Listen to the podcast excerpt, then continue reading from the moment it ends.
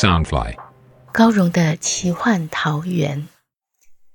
武侠小说是华人独有的乌托邦世界，满足每个人的热血侠义、冒险乐趣与远大梦想。高荣的奇幻桃源是一个以高荣武侠小说连载，加上一点点创作解说的单元。周一到周四每天晚上十点，陪你仗剑江湖，快意恩仇。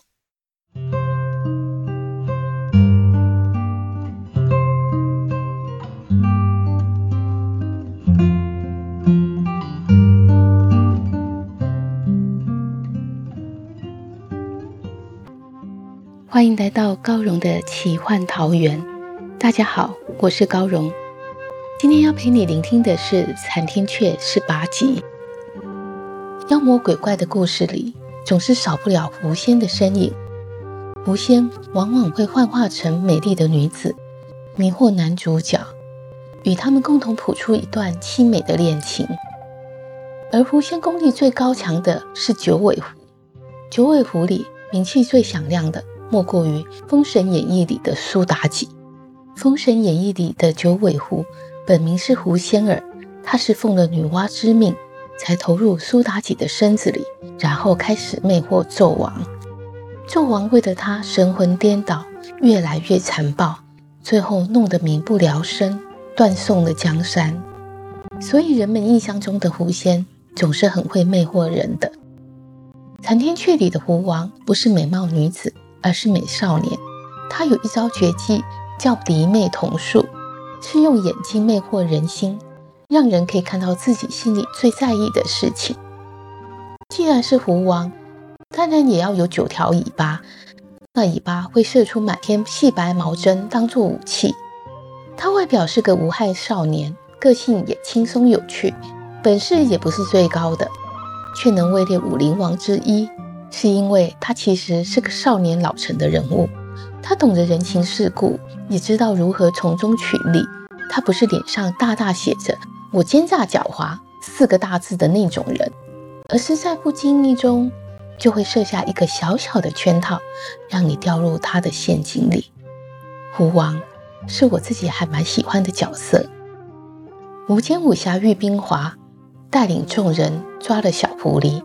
想要诱杀狐王，狡猾的狐王真会这么容易上当吗？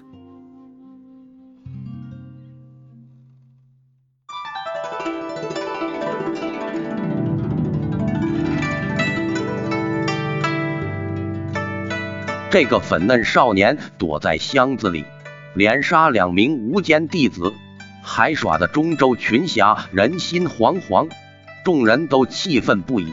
武上墨指着少年骂道：“原来是个没长眼的奶娃娃！你快快给吴坚磕个响头，再束手就擒，否则俺打得你白嫩嫩的屁眼开红花，叫你十天半月做不了地！”吴间弟子想为死去的同门报仇，就一起施展轻功飞上树顶，刷刷刷，数剑齐出。白衣少年一个翻身，坐在树干上，借着树枝晃来荡去，就把他们碰碰碰全扫落地，笑道：“九爷行走江湖时，你们都还在吃奶呢。”阴仙子的罗绣香彩带原是一双，被雷海拿走一条后，就将剩下的一条彩带抛上树梢，拖着杨仙童一起飞上树。彩带一个兜转，对着少年当头打下，少年才仰身避过，阴仙子的彩带忽然一分为五，分别打向他的眼、耳、鼻、口，五官乃是人身若触。两人相距又近，这突来的阴毒之招，少年实在很难闪避。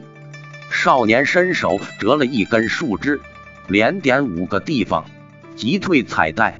阴仙子纤手一转，将五条彩带卷成一圈，绕向少年的颈项，想绞缠他的咽喉。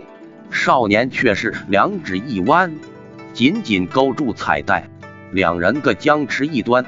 阴仙子使劲回扯，怎么也拉不动彩带，一张五彩大脸只涨得红彤彤。少年另一手抵挡杨仙童的进攻，还抽空丢了颗松果砸向风小刀的头顶，喊道：“喂，兄弟，你还不快动手！”群侠大吃一惊，心想：原来脏小子是妖人同伙，难怪屡屡挑衅公子峰。风小刀闪身避过松果，惊愕问道：“动什么手？”少年一边对付阴阳双仙，一边喊道：“咱们不是来救狐狸仔吗？我缠住他们，你赶紧把箱子全打开，放他们逃生去。”风小刀原本同情那些狐狸仔，明知会得罪无间，仍奔去打开箱子。无间弟子抢过去阻止，但如何是风小刀的对手？风小刀很快的把无间弟子一一点倒，武上莫受伤沉重。见风小刀如此厉害，连忙躲入树丛里，只剩下公子峰一人与风小刀拼命缠斗。他毕竟名列无间七子，虽然受了内伤，剑法仍十分凌厉。风小刀又存心留守，双方一时打得难解难分。百多只狐狸仔一旦被释放，自然飞快逃命，一起冲奔向山林里，一忽儿就消失不见。杨仙童见阴仙子与对方僵持不下，便顺着树干绕到少年后方，提了雷霆万钧的一掌，重重拍向少年背心。少年哼道：“若不是九爷身有要事。”就陪各位好好玩一玩。他手指一屈，阴仙子感到彩带松脱，满心要抢回彩带。岂知少年食指如花朵绽放，释放彩带的同时，已弹出微妙巧劲，勾拨出不同角度变化。彩带竟对着后方偷袭的杨仙童打去，杨仙童不得不跃下地面闪避。少年趁阴仙子落单，手中树枝轻轻一卷，又勾着彩带反绕回来，圈扼住阴仙子的脖子。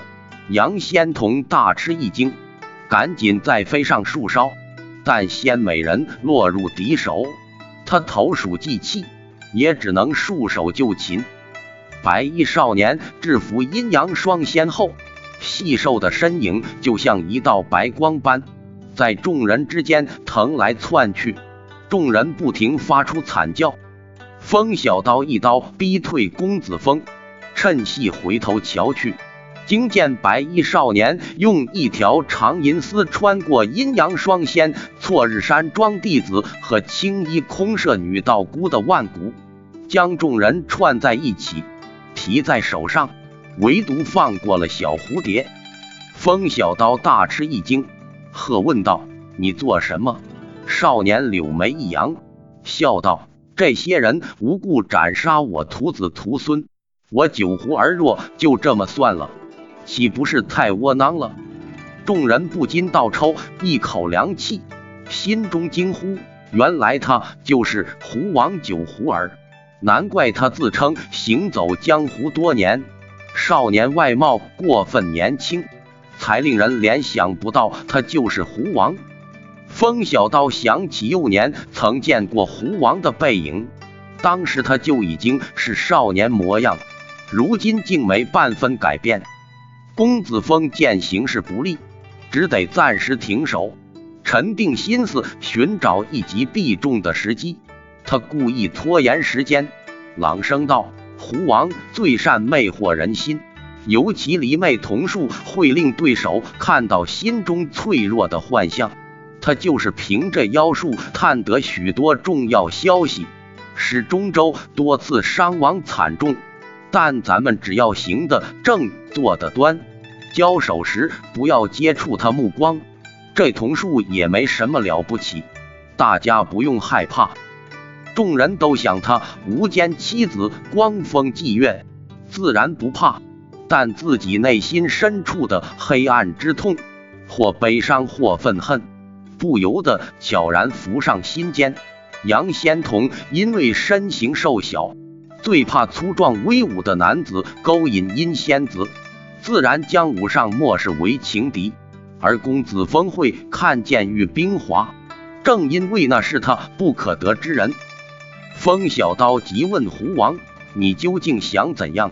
九胡儿笑道：“兄弟莫急，我已想好一个绝妙主意。咱们合力剥下他们的毛皮，然后拿到北桑瓦子叫卖。人皮比狐皮贵重的多，这一大串人皮卖的银两。”可够咱们乐一阵子了。他每句话都把风小刀圈套成帮凶。风小刀性情淳朴，又缺少临敌经验，如何是狡猾的九狐儿的对手？见众人目光狠狠瞪着自己，心中虽着急，却是百口莫辩。武上莫听到九胡儿要剥下自己的人皮，惊呼道：“九爷，万万不可！”我哎呦！一句话未说完，九胡儿手指一动，一撮细白毛针已刺入武上墨的脸颊，痛得他额上豆大的汗珠滴滴落下。风小刀心中惊诧，想到妖魔果然狡猾。这胡王脸上笑嘻嘻，手段却十分凶残。我一心想铲除魔界，想不到竟和他同生一气。与无间作对，原本风小刀联合公子峰，应该有机会制住九狐儿，救下群侠。但此刻他遭九狐儿冤枉成妖魔帮手，若是冒险独自出手，不但会腹背受敌，一个不好，九湖儿还可能发狠杀人。他左思右想，一时间也没有好法子。九湖儿刚刚躲在箱子里。凭着诡计，先后创伤雷海、武上墨和公子峰，本以为只剩阴阳双仙较难对付，岂料冒出一个奇怪小子，竟能与公子峰打得不相上下。这一来，破坏了他原先的计划。幸好这小子与群侠并不同道，又不懂江湖险恶，他才有机可趁，能离间双方。此刻他故意说笑和虐待众人，就是要让风小刀分心，好对他施展离魅瞳术。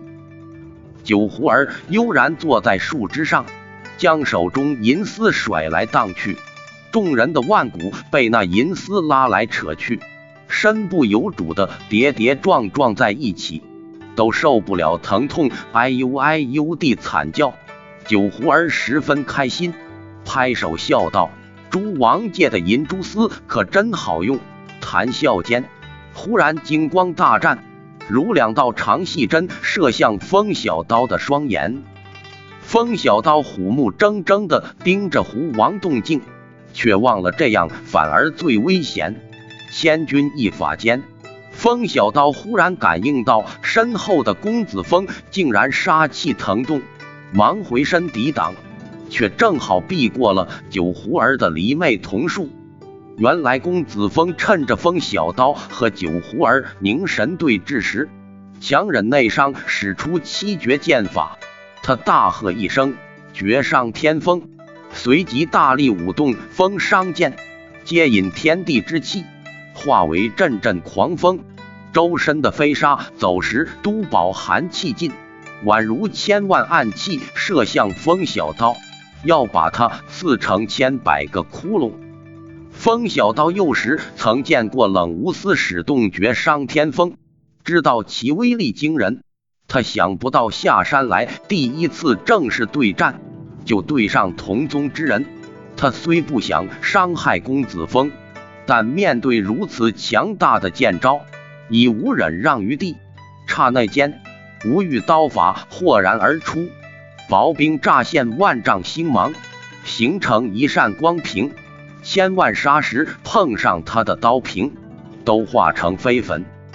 公子峰感到一股冰寒刀气反冲回来，似浩瀚无垠，又似空空荡荡，竟将自己的狂风剑气推散成一片虚无，消没不见。他心中惊骇，却仍不肯放弃，反而加提功力。飞身挺剑刺去。风小刀在一片沙粉烟尘中，乍见到子芒刺向自己，芒提气一跃，纵身避开。他身法快如闪电，这一避恰好在千惊万险中闪过。而公子峰早已算好这一剑，若不能刺中风小刀，也必刺中九狐儿。因此他双目紧闭，以免又被离魅瞳术影响。九狐儿未料公子峰完全不顾同道安危，更想不到他在受了内伤后还能使出七绝剑法。见他磅礴剑气冲了过来，吓得赶紧抛去手中成串的人质，向后急退。风小刀剑击甚快，手中薄冰点点星光一闪，已砍断众人腕骨上的蛛丝。九狐儿虽然快速退掠，仍慢了半步，眼看就要被公子峰的狂猛剑气给轰得身骨俱碎。他吓得魂飞魄散的刹那，公子峰剑行一半，竟是气竭力尽，呕喷出鲜血。九狐儿见此良机，怎能不痛宰无间仇敌？他大喝一声：“天狐散华！”他身后的九尾快速展开，三丈长的白毛尾如巨扇狂扫，卷起旋风涡流，千百银针对着正飞冲过来的公子峰倏然爆发开来。风小刀大吃一惊，忙扑身过去，右手五成刀平挡下满天银毛针，左手快速抓住公子峰脚踝，凌空向后方抛去。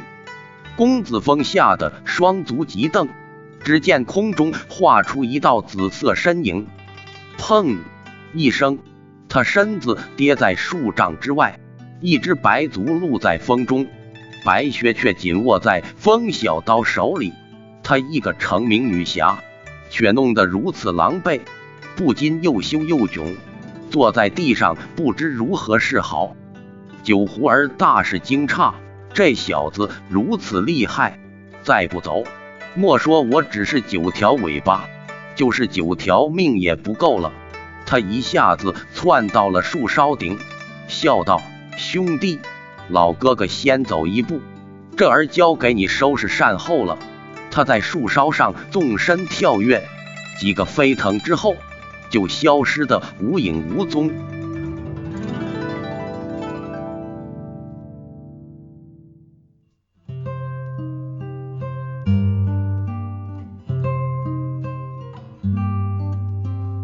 风小刀被九狐儿诬陷为妖魔同道，已经得罪了无间。